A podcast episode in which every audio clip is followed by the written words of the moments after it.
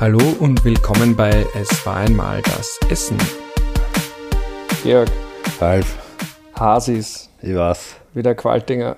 Kennst du die Geschichte vom Qualtinger? Ist, nein, die Geschichte, das ist doch ein, ein, ein, ein Sketch oder irgendwas. Ja, ja, da hat er irgendwie wo er das Reisebüro hat. Genau, und da ist ein, er kommt aus der Arktis oder Antarktis und kommt nach Österreich auf Besuch. Und Achso, nein, da meine ich was anderes. ja, das ist irgendwie so, ich hoffe, jetzt sind keine Ultra-Qualtinger-Nerds, die sich denken, der erzählt falsch. Sinngemäß, es war irgendwie so aufgebaut als Spaß mit der Öffentlichkeit. Da kommt irgendein berühmter Besucher aus irgendeinem fernen Land, wo es Ja, er hat das immer Saukalt so ist. gern gemacht, irgendwelche komischen Rollen. Ja, und da ist saukalt und dann kommt er an und irgendein Reporter fragt ihn quasi, was er von Österreich findet oder hält und er sagt, Hasis. Weil der halt irgendwie aus einem Land kommt, das extrem kalt du ist. das, wo er der Politiker ist und andauernd ins Auto einsteigen will und wieder aussteigt im Interview? Er, ist, er hat ja diese großartige Situationskomik gehabt. Es ging ja gar nicht mal darum, was er sagt, sondern er hat sich ja so gut verhalten. Ja, allein das, das, das fragt dann und erwartet sich, du sprichst irgendeiner fremden, exotischen Sprache und dann antwortet der Hasis. Ja. Und der, auf das muss da mal kommen. Ne? Eben. Und vom Qualtinger. Und ich meinte aber das, wo er, das, wo, wo er gefragt wird die ganze Zeit, weil er dieses, ich meine, das erfährt man erst am Schluss, dass er ein Reisebüro hat, aber so, was halten Sie von Spanien? Und er sagt dann, Spanien, ja, die Stierkämpfe, eine matte Sache, Simmering, Kapfenberg, das nenne ich Brutalität. Das ist Härte, glaube ich. Oder ja. Brutalität. Ja, so irgendwas. Simmering gegen Kapfenberg. Ja. Aber weg aus Simmering und aus Kapfenberg. Qualting hat ja auch mit unserem Thema zu tun, weil der hat sicher auch sehr gern gegessen. Oh ja. Mit ihm wäre sicher auch lustig, mal so ein Stötzen und Bier und einen Nachmittag beisammen zu Ich glaube, das Problem war, dass das wirklich lustig war und dass er das jeden Tag gemacht hat. Und alle anderen mit ihm machen wollten wahrscheinlich. Ja. Naja, der langen Rede kurzer Sinn, warum ich das überhaupt anmerke, ist, es ist ja draußen wirklich heiß. Das stimmt. Und jetzt Wir bilden es uns nicht nur ein, es ist wirklich heiß. Haas ist. Und Haas bleibt. Und jetzt denke ich mir manchmal, okay, aber das macht ja was mit dem Körper. Ich schwitze, ich schwitze sehr stark. Ja, du bist ein Schwitzer. Ja, Ja. dann muss ich mehr trinken. Gleichzeitig habe ich Weil weniger viel Appetit. schwitzt, ne? Ja. Ja. Gleichzeitig habe ich weniger Appetit. Ja. Ich schlafe im Sommer auch eher weniger, weil halt es dann so hell ist, früher hell ist. Da wird gleich, was wird nicht Melatonin, sondern Serotonin produziert und ich bin dann auch relativ schnell wach, bleibe auch länger Mhm. Aber am wach. Abend ist länger hell, deswegen wird später erst Melatonin produziert, weil du jetzt gerade schon bei Melatonin warst. Ja. Genau, wer Serotonin sagt, muss auch Melatonin sagen. Mit anderen Worten, der Sommer macht ja was mit uns. Der, der Winter auch, aber jetzt ist ja, Ja. gerade Sommer, darum reden Ja. wir mal über den Sommer. Ja. Das heißt, wenn ich mir jetzt den Sommer lang nur ernähre von Wassermelonen und Wasser und Mhm. Salaten, weil wenn ich da jetzt zu, wo wir schon vorher gesagt haben, wenn ich da jetzt hypothetisch mit Qualtinger sitze und da Stölzen esse zum Mittag, Mhm. die ist ja so schon schwer genug im Magen, dann auch noch bei der Hitze, Mhm. da zahle ich es ja gar nicht. Mit anderen Worten, ich merke bei mir, ich ernähre mich ein bisschen anders im Sommer. Leichter. Ich, Mhm. Ja. merke, ich nehme mir auch ein bisschen ab. Ja, und ja. fühle mich auch irgendwie allgemein, komischerweise ein bisschen fitter Echt? Okay, ja. ich bilde es mir ein. Ja. Mhm. Also, wenn ich mich im Spiegel anschaue, wenn ich dann in die Hitze rausgehe, fühle ich mich viel unfitter als sonst. Aber denke mir dann so, okay, ich nehme gerade ab. Mhm. Aber das ist ja auch so ein Mythos, dass man durchs Schwitzen abnimmt. Aber äh, der Sommer macht ja was mit uns, ja. macht er dann auch was mit dem, ich sage so, wenn ich was, wenn ich Du fragst dich, warum er im Sommer leichter ist und warum sich das ändert alles. Und, genau, und wenn ich ein Jahr lang immer dieselbe Diät habe, sagen wir, ich habe einen Monatsplan an Essen, je nachdem, ob Sommer, Herbst, Winter oder Frühling ist, ist das was anderes für den Körper oder ist der da eigentlich relativ unabhängig von der Jahreszeit? Na, Was man schon sagen kann, ist, wenn es kälter wird, wenn es kälter wird, verbrauchst du mehr Energie. Es ist zwar nicht, weiß was ich, das Doppelte, aber es ist ein kleiner prozentualer Anteil mehr, den du an Energie benötigst einfach. Weil Um warm zu bleiben. Genau, weil das braune Fettgewebe oder da gibt es halt dunkles und helles Fettgewebe und das braune ist irgendwo dazwischen. Und das ist die Isolation des Körpers. Das ist auch das Fett, das er nutzt, um Energie zu gewinnen, wenn es kalt ist. Also ein bisschen eine Isolierschicht, aber auch dieses Muskelzittern oder generell, wenn der Körper Wärme erzeugen muss, das verbraucht einfach Energie. Und im Winter, wenn es kalt ist oder wenn dir immer kalt ist, dann wirst du mehr Energie verbrauchen und deswegen wirst du mehr Energie zuführen. Das heißt, die Energie, die ich versuche zu sparen, wenn es in meiner Altbauwohnung saukalt ist, Ja. Verbrauche ich dann, wenn ich da zu Hause sitze und fast schon zittere oder manchmal vielleicht Ich auch meine, die ist ja zittere. nicht kalt. Auch mir ist kalt. Auch die ist Auch kalt. mir ist manchmal kalt Unfassbar. in meiner Altbauwohnung und dann brauche ich sehr viel. Das heißt aber andererseits, wenn jemand abnehmen will, dann einfach nur kalte Wohnungen im Winter haben und du nimmst automatisch ab, weil du so viel Energie verbrauchst. Ja. Haben wir die Diät gefunden? Rein Könnten wir jetzt einen- theoretisch. Könnten wir jetzt einen Instagram-Channel beginnen und sagen, wir haben die Kältediät für euch. Ihr müsst nichts tun, außer im Sommer, äh, im Sommer, im Winter frieren. Ja, die, die, mit Erfolgsgarantie Naja, und Geld da, zurück. Da brauchen wir keinen Instagram-Kanal, sondern das ist ja das, was diese ganzen Kältekammern versprechen. Also, Also das macht schon wenn, wer. ja, wenn du in die Eisbox gehst oder wenn du jetzt da diese Ja, Kältekammer nutzt, die auf minus 100 Grad runterkühlt, da verbrauchst du ganz viel Energie, weil der Körper für diese zwei, drei Minuten, wo es so kalt ist, unfassbar viel Energie benötigt, um die Wärme zu erzeugen, die du dann in der Situation brauchst. Wenn du dir jetzt rein theoretisch vorstellst, in deiner Wohnung ist es immer kalt, Ist es. aber, und das ist jetzt die Frage, nimmst du deshalb mehr Energie zu dir? Hast, isst du mehr? Hast du mehr Hunger? Mhm. Und sättigst du diesen Hunger, dann wird es nicht funktionieren. Die Frage, die wir stellen, und da muss ich ganz ehrlich sagen, das weiß ich nicht, ob es da schon Daten gibt oder ob sich das wer angeschaut hat. Vielleicht, ich nehme es an, zu sagen, mir ist kalt in meiner Wohnung, aber ich esse auch nichts. Das wäre unser Diätplan. Ja, das Nichts essen und frieren. Interessanter Dienstplan, ja. Wir nennen Ein- es FK-Diät. Ja, Frieren und Kälte. FUK, na, das ist nicht so gut. FUK ist nicht so gut, aber FK. Frieren, Kälte. Und das und muss man, frieren Kälte. ja, und das, das und muss man sich dazu denken, das können wir in der Abkürzung nicht dazugeben, weil das verkauft sich Kälte vielleicht ist nicht doch- so gut. Ist, ist Frieren Kälte nicht ein Pleonasmus? Wurscht. Ah, nein, nein, nein, Blödsinn. Frieren und Hunger. Also Fu Frieren und Hunger. oder ja. Frieren und Hungern. Oder Huf. Hunger und Frieren. Huf, ja. Die Huf-Diät. Ja. Die Hufdiät. Werden wir jetzt reich? Ich weiß nicht. Glaubst du, dass so viele Menschen wirklich über Wochen frieren wollen? Noch so gibt es Menschen, die können sich nicht mal aussuchen. Ja, das ist jetzt ein trauriges Thema. Ja. Das hast du was Ernstes Deswegen, eingemacht. na, du musst bei solchen Dingen immer aufpassen, weil das ist natürlich auch ein Problem, wenn du so eine Diät entwickelst.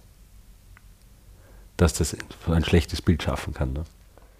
Ja, aber das ist ja allgemein bei manchen Dingen interessant, auch historisch, dass wohlhabende Menschen Dinge tun, die arme Menschen unfreiwillig tun oder eben tun Ja, ja, müssen. ja, ja. Weil wenn ich jetzt zum Beispiel denke, wenn Frauen, weiße Frauen aus der Mittelschicht sich erkämpft haben, das Recht zu arbeiten, Ja. während ältere Frauen, zum Beispiel Afroamerikanerinnen in den USA, sich gedacht haben, ich würde gern weniger arbeiten. Ja, Und ihr ja. wollt quasi wiederum mehr arbeiten. Ja. Oder wenn ich jetzt denke ans Fitnesscenter, ja, da Ja. gehe ich hin und heb den ganzen, nicht den ganzen Tag, heb eineinhalb Stunden schwere Sachen Ja. und irgendwer, der einen, hat, ein Hackler, Einen körperlichen Job hat, ja. denkt sich, und die kreuen da jetzt hin, zahlen wirklich viel Geld dafür, dass sie Sachen herumschleppen können, was ich den ganzen Tag mache und ich kann es nicht ja. erwarten, dann endlich in Pension zu gehen. Und natürlich etwas anderes, aber Ja. das ist ja also allgemein, dass quasi Leute, die Ja, wohlhabend aber das sind, ist der große Unterschied tun. zwischen Zwang und, und, und Freiwilligkeit. Ne? Ja. Also Alles ist meinst- anders, wenn ich mir das selber aussuchen kann. Ne? Also die Hufdiät funktioniert nicht, abgesehen davon, dass sie natürlich mit sich bringt, wenn jemand jetzt quasi, ich könnte es mir leisten, eine super warme Wohnung zu haben, aber als Luxusgut, weil ich schön ausschauen will und schlanker sein will, drehe ich nicht so auf und ich kann aber jederzeit gescheit aufdrehen, während es Menschen gibt, die sagen, ich hätte es gern wärmer, aber ich kann es mir einfach nicht leisten, weil die Gaspreise und überhaupt alles so stark steigt. Punkt 1 und Punkt 2, das müssen wir natürlich jetzt auch besprechen, ist, dein Körper könnte ja ein bisschen umstellen, wenn du jetzt immer, wenn dir immer kalt ist. Mir ist immer kalt im Winter. Also es ist zumindest bei mir immer kalt. Ja. Aber wenn dir immer kalt wäre im Winter, könnte es sein, dass er gewisse Fettpölsterchen anlegt, der Körper, oder gewisse Arten von Fettzellen, um dem ent- zu entgegnen. Oder anders umstellt quasi in der, in der, in der Wärmeregulierung und in der Wärmeproduktion, kann man fast sagen, damit er da besser anpassbar Heißt das, also dass Menschen aus Russland, Norwegen, Finnland, also aus den Ländern, die man traditionell mit Kälte assoziiert, wirklich kälteresistenter sind oder eben geworden sind? Weil ich habe mich das immer gefragt, wie machen die das, wenn ich da höre von minus 20, minus 30 Grad? Wie geht das überhaupt? Sind die Mhm. zumindest zu einem gewissen Grad kälteresistenter? Ich nehme es an, ja. Das ist jetzt, äh, wir gehen natürlich jetzt in Bereiche, wo es schwierig wird für mich, weil das geht schon weg von der Das, das wollte ich ja eh Aber als zum dazwischen Beispiel sagen. Wir so versuchen ja nicht einen absoluten Wahrheitsanspruch, sondern ein bisschen Ja, ja, ja. theoretisieren wir da ja auch noch. Grundsätzlich ja, also wie gesagt, man geht davon aus, dass halt der Anteil von beigen Fettgewebe zum Beispiel höher ist bei Menschen, die besser Kälte aushalten. Beiges Fettgewebe ist reaktiv, also es wird schneller aufgebaut, schneller abgebaut, es hat bessere Energiegewinnung, also bessere Thermo, ähm, wie sagt man, also Thermogenie, also Wärmegewinnung und da kann es gut sein, dass die vielleicht mehr Anteil haben von diesem Fett. Da ist ja auch der Klassiker, ist dieser Wim Hof. Kennen Sie die Wim Hof Methode? Der ist bekannt geworden mit diesen Kältebaden. Der ist immer ins eiskalte Wasser hineingegangen und war da minutenlang drinnen und hat das überhaupt kein Problem damit gehabt, in dieses eiskalte Wasser zu gehen. Und hat da quasi eine Methode draus gemacht und, und ein, ein Konzept halt für Menschen, weil das so gesund ist, für den Blutdruck so gut und fürs Herz und was weiß ich was. Und Wie alt ist der Wahn? ne, der lebt immer noch. Also, Ah. ja. Entschuldigung. Also, Ich wünsche dem Herrn Wimhoff ein langes Leben. Ich nehme an, der lebt noch. Auf jeden Fall. Und da gibt es schon die Annahme, ich möchte jetzt bitte niemanden da draußen, der der Wim Hof Methode folgt oder das super findet, irgendwie entgegensprechen, sondern ich sage nur, da gibt es Indizien, hat man zumindest gefunden, dass der eventuell erhöhtes beiges Fettgewebe hat, von, aus genetischen Gründen. Oder, Der Herr Wim Hof. Ja, von Grund auf schon gehabt hat oder antrainiert und deswegen es einfach besser aushält, die Kälte. Und das gar nichts so Esoterisches ist. Sagen mal so, ja. Aber dann Zwischenfrage, interessant, ich wollte eigentlich über den Sommer reden, jetzt reden wir über den Winter. Ah ja, da- nein, nein, wir bitte- beim Winter. Bleiben wir bitte beim Winter. Ich Ja. mag ja Winter sehr gern. Ja. Gerade im Sommer sehne ich mich nach dem Winter, aber ich mag ihn ganz allgemein. Aber egal, darum geht es nicht. Ja. Das heißt aber, wir leben ja in einer narzisstischen Zeit und bei ganz viel von dem, was du sagst, höre ich meine innere narzisstische Stimme und ich weiß, dass die viele andere da draußen auch haben und sich denken, ich würde gern wissen, ob ich da einer von denen bin. Kann man das messen? Kann, da, kann man da irgendwem Geld geben und das messen? Soweit ich weiß nicht. Weil die Leute messen sich ja sehr gern. Die wollen dann Ja, ja. wissen, ah, ich habe so einen hohen IQ und ich habe so und so viel Fettzellen Mhm. von dem und ich habe das und das Blut. Also wir versuchen uns ja ständig auch statistisch selbst zu erfassen. Mhm. So über uns selbst Buch zu führen. Und dann haben wir irgendeine Uhr, die misst unseren Pulsschlag permanent und wie viele Schritte wir gemacht haben. Wir wollen uns selbst quantifizieren. Richtig, Darum ja. dachte ich mir da gleich, gibt es da auch eine Möglichkeit? Und ich bin mir sicher, ganz viele Menschen, vor allem wenn sie wohlhabend sind, Ja. die messen sich ja, die vermessen sich ja gerne Ja. selber. Ne, es gibt schon die Body-Impedanz-Analyse oder Ich andere. bin nicht wohlhabend, äh, aber, aber Ja, ja. Wir reden ja von den Wohlhabenden, wir sind keine. wie wir sie Ähm, uns vorstellen Ja. oder auch kennengelernt haben. Ja. Ähm, es gibt die Body-Impedanz-Analyse oder es gibt andere Gerätschaften, die Fettanteile messen können in deinem Körper und äh, andere Werte, sagen wir mal so, die dann zeigen, okay, wie ist deine Muskelverteilung, Fettverteilung, Knochenverteilung von anteilig an deinem Körpergewicht. Da jetzt wirklich das beige Fettgewebe rauszumessen, glaube ich, ist nicht möglich. Andererseits ist die Frage, muss ich es messen oder reicht es zu wissen, dass es das gibt und dass es hier eine Funktion gibt. Das heißt, wenn mir kalt ist, baue ich mehr von dem auf. Wenn mir warm ist, baue ich es eher wieder ab. Es ist sehr viel Energieverbrauch, wenn es kalt ist, dass ich das quasi nutze und dann sagen kann, okay, ich gehe halt in die Kältekammer einmal in der Woche, damit ich, obwohl ich in warmen Gefilden lebe, kurz einmal meinen Körper in so eine Kaltsituation bringe, dass der die Energie verbrennt und vielleicht kurzerhand so ein bisschen beiges Fettgewebe aufbaut. Ne? Und woher weiß ich, dass das was bringt? Einmal in der Woche in eine Kältekammer zu gehen? Wahrscheinlich. Kann ich das messen? Das wirst das du messen bringt? können.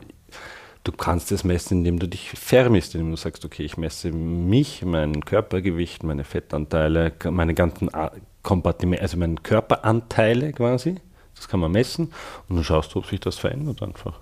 Mit Aber dann Zeit. weiß ich ja nie, ist es wegen der Kältekammer oder weil ich gerade besser trainiere oder weniger Alkohol trinke. Das ist ja auch Na gut, das aber das sind wir jetzt bei einer Studie, ne? Ja, ja. Ja, aber wenn du eine Studie machen willst, dann musst du immer das gleiche essen und das gleiche trinken und immer gleich machen alles. Und das Einzige, was du änderst, ist die Kältekammer. Dann würdest du es herausfinden. Ja. Aber grundsätzlich. Weil es ist ja auch so interessant. ja, aber du Menschen bist dann- jetzt ein 40-jähriger, junger, gut nicht. aussehender, Alles andere stimmt. körperlich Topform Mann. Ja? Und du wirst Cis. jetzt für dich Das ist auf Twitter verboten, ist auch schon zu sagen Cis. Das hat der Musk anscheinend als, wenn man sagt Cis-Mann, ist das ein Schimpf. Na, aber ich weiß ja, dass du dich als Mann identifizierst, oder? Ja, ja, aber Cis-Mann ist ja der, der Standardmann und man darf nicht mehr sagen, ich bin ein Cis-Mann. Laut Elon Musk auf Twitter übrigens. Aha. Weil er es nicht gesagt hat, ich bin auch ein Cis-Mann. Du bist auch ein Cis-Mann. Aber auf Twitter darf ich es nicht schreiben, weil das ist was Böses. Okay. Cis ist einfach nur das Gegenteil von Trans, oder? Cis ist halt so Also ich normal. kenne nur aus der Oder Chemie Fahrt. Cis und Trans. Ja, Trans Cis ist Fahrt. Cis ist gegenüber. Das ist so Standard. Aha. Aber Ja. Cis-Männer sind sehr sensibel. Ah, verstehe. Wenn man, Ich merke gerade, du bist ein bisschen sensibel, was das Thema betrifft. wenn man mir sagt, dass ich Cis bin. Nein, aber viele Cis-Männer sind sensibel, wenn man ihnen sagt, dass sie Cis-Männer sind. Aber das hat jetzt überhaupt nichts mit dem Aber gut, wie hätte ich es jetzt, oder habe ich es jetzt richtig gesagt oder nicht? Das muss ich nur wissen. Ja, ja, Ja? Ja. Okay. Also, du bist ein Mann, das kann ich so sagen. Cis-Mann.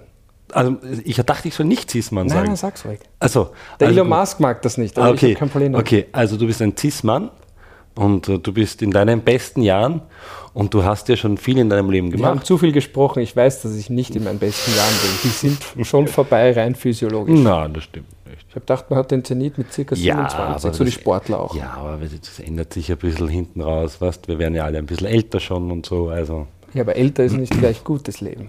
Na, das nicht. Deswegen sage ich ja, du bist. Hängen wir uns jetzt nicht auf, den, auf der Situation auf, dass du ein. Okay, du bist einfach nur ein Cis-Mann. Aber du hast einfach schon viele Jahre trainiert, Sport gemacht, gegessen, getrunken, Körpergewicht hinauf, hinunter, mal gut gefühlt, mal schlecht gefühlt.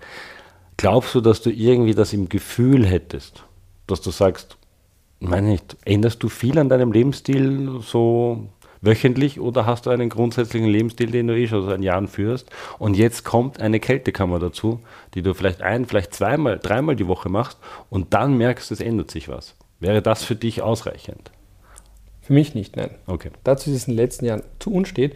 Aber auf jeden Fall der Placebo-Effekt wäre mal fix da. Und das wird die persönliche, rein individuelle Studie mit n ist gleich 1 so schwer machen. Und das ist ja auch bei Fitnesscenter und so weiter so schwer, weil ich mir dann denken würde, ah, heute war ich in der Kältekammer, heute esse ich was Gesundes. Heute trinke ich Ja, keinen ja, Alkohol. aber so funktioniert es. Ja. Hey, und das funktioniert gut. Ist ja bei Fitnesscenter auch, dass man merkt, die Leute, die trainieren gehen, essen dann auch ein bisschen automatisch gesünder, trinken ein bisschen weniger Alkohol, weil sie sich denken, ich möchte jetzt den Trainingseffekt nicht weggeben. Das wäre bei der Kältekammer dann auch, ah, jetzt war ich schon in der Kältekammer heute, na, jetzt kann ich mich nicht ansaufen, weil dann ist ja alles umsonst gewesen. Und so billig sind diese Kältekammern ja auch gar Na, nicht. genau, ja. ja.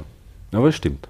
Mir geht es ja auch so, wenn ich trainieren gehe, noch dazu vor dem Trainieren gehen. Du möchtest ja dann vor dem Trainieren gehen, nicht irgendwas zu dir nehmen, was dein Training vielleicht beeinträchtigen könnte. Ja.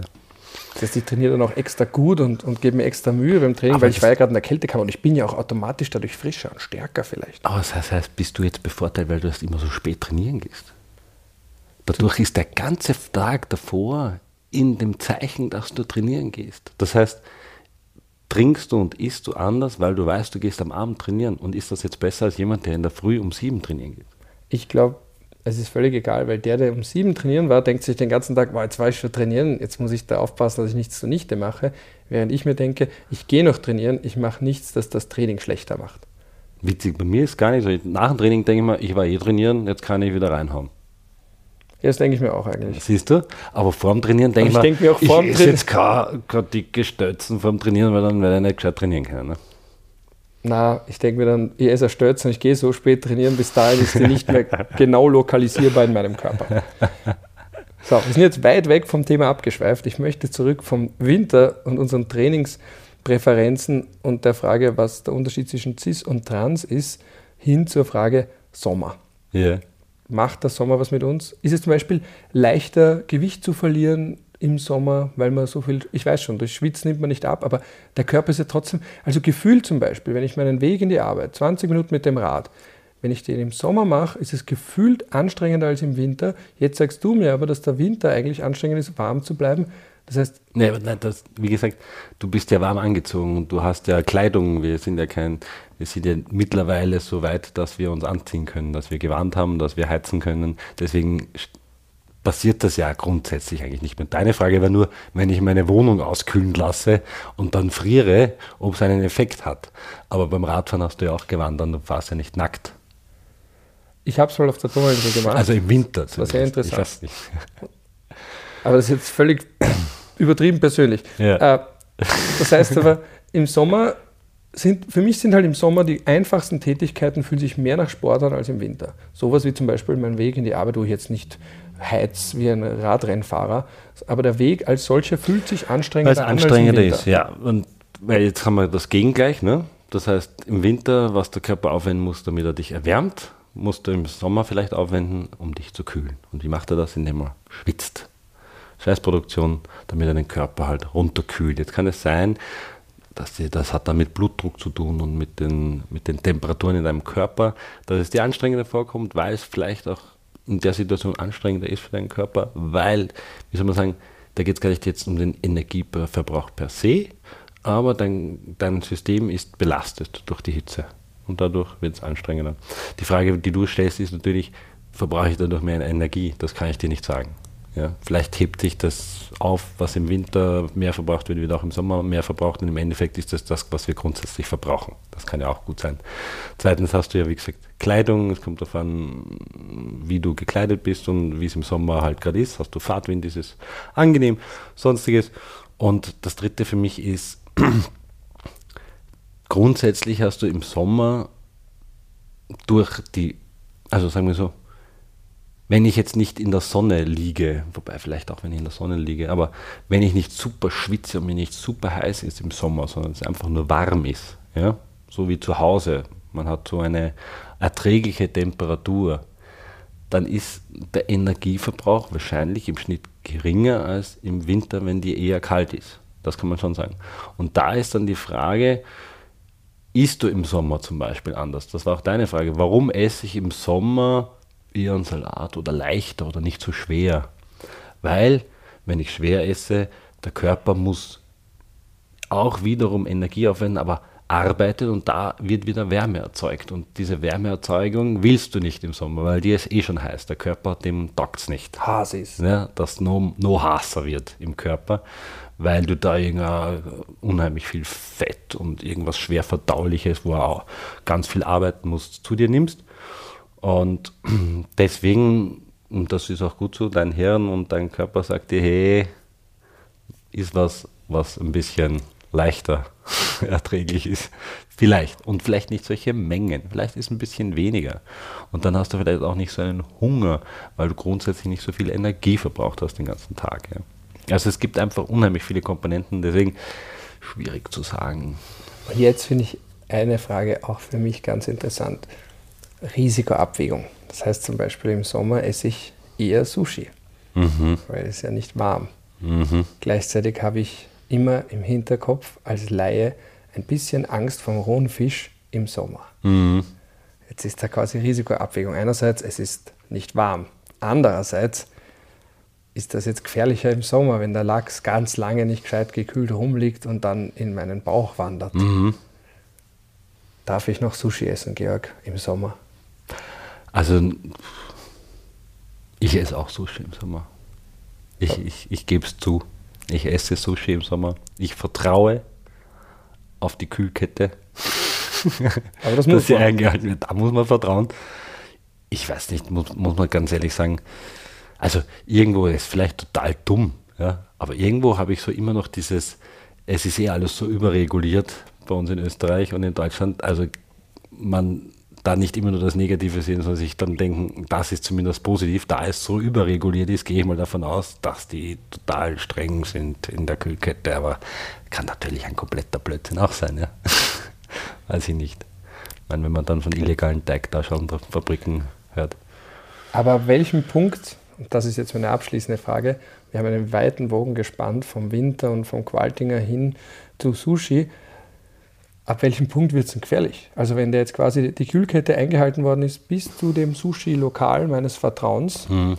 und wenn das jetzt ein heißer Sommertag ist und die Kühlkette eben, weil es zum Endproduzenten Das ist ganz geht, einfach so wie bei jedem anderen Nahrungsmittel, aber halt beim Fisch insbesondere. Warum? Das Bakterien gibt es überall, die sind überall drinnen.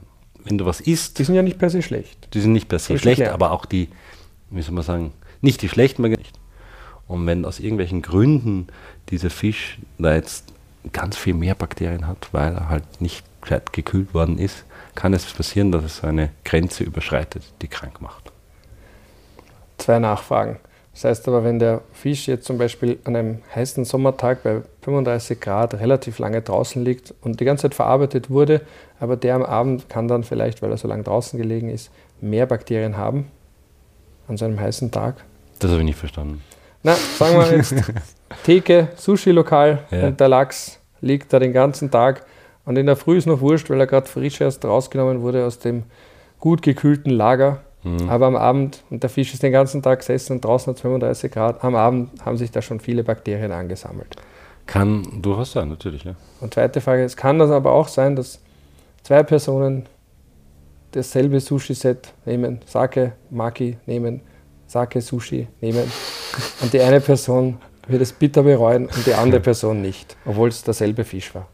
Kann immer sein. Wie gesagt, kommt darauf an, wie gut du es aushältst. Wie, wie, das spielt einfach immer so viel mit.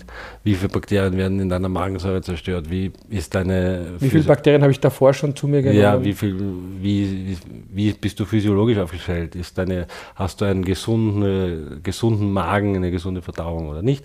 Aber dann hast du ja nicht nur die Bakterien, sondern es kann ja auch generell verderben, in dem Sinn, dass einfach Stoffe, die in dem Lachs sind, kaputt gehen. Zum Beispiel Giftstoffe, die sich eventuell bilden können dadurch, durch gewisse Bakterien oder durch Verderbnis. Ich habe gerade eine Antwort darauf gefunden, wenn es manchmal so ist, dass eine Person mit demselben Essen Probleme hat und die andere nicht.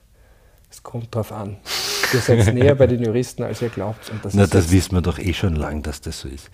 Aber für mich ist es ja ganz wichtig, weil ich doch immer wieder erlebe, auch mit Freunden, dass sie mir quasi in den Mund legen, dass ich als Wissenschaftler immer glaube, Recht zu haben und immer glaube, dass alles eine Tatsache ist. Und ja, natürlich, die Wissenschaft ist faktenbasiert im besten Fall und Ding, aber letztlich, wenn wir uns ehrlich sind, sind es Wahrscheinlichkeiten, sind es verschiedene Faktoren, die zusammenkommen, sind, sind es, äh, ähm, wie soll man sagen, jetzt habe ich das Wort vergessen, ist aber eh gut, das wäre eh nur irgendein komisches Fachwort gewesen.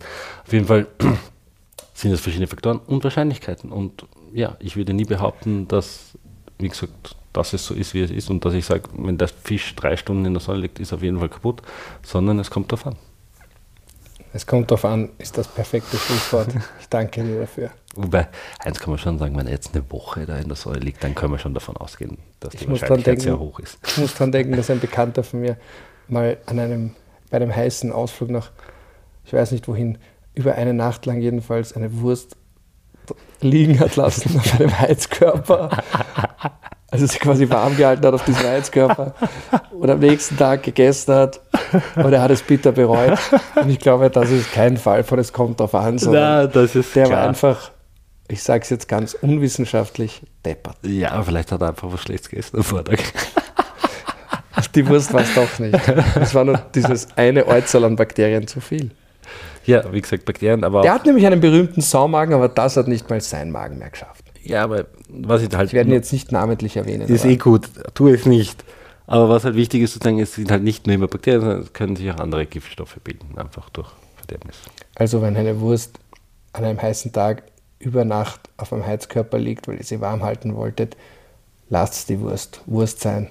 Ja, bei Fleisch ist das überhaupt eher gefährlich dann, ja. Na, jetzt haben wir kein gutes Schlusswort mehr. Suchen wir noch ein gutes Schlusswort. Es äh, kommt darauf an. Mhm. Ob Winter oder Sommer, egal, ist. Es muss nicht immer ein gutes Schlusswort sein. Okay. Ich finde, mit einer Wurst aufhören und einer Empfehlung. Wir können ausnahmsweise mal eine Empfehlung aussprechen, nämlich, dass meine Wurst, die über Nacht auf dem Heizkörper gelegen ist, am nächsten Tag vielleicht doch nicht mehr essen sollte. Was für eine Wurst? Ist es eine Hartwurst gewesen? Nein, nein, es war schon eine gekochte Wurst. Also okay. Ich glaube von einem Würstelstand, aber ich müsste ihn nochmal fragen. Weil, stimmt, das kann ich jetzt schon noch sagen, Schlusswort. Was auch immer ein wichtiger Faktor ist, ist das sogenannte Feuchtigkeitsgrad. Ich glaube, es war Käsekreiner. Ja, aber umso mehr Feuchtigkeit oder Flüssigkeit in einem Lebensmittel ist, umso gefährlicher ist das. das in einer Käsekreiner ist relativ viel Flüssigkeit. Alles, was sehr trocken ist, verdirbt ihr nicht. Kann aber noch sehen. Noch sehen, ja, zum Beispiel. Oder irgendwas Gescheites, ein Knäckebrot. Oder das eine, kannst du auf eine, die Heizung legen. Wie heißt diese Wurst, die man. Äh, ein Landjäger. Ein Landjäger. Die hält auch was aus. Die hält ewig. Das ist eine gescheite Wurst. Ja, das ist eine gescheite Wurst, ja. Also keine Käsekreide über Nacht auf dem Heizkörper liegen lassen und dann Noch erst recht wenn sie gekocht essen. wurde, ja. Wir haben eine Empfehlung zum Abschluss. Danke dafür. und so viel zu Sommer und Essen ja, ja, und Winter ja. und Qualtinger und überhaupt allem.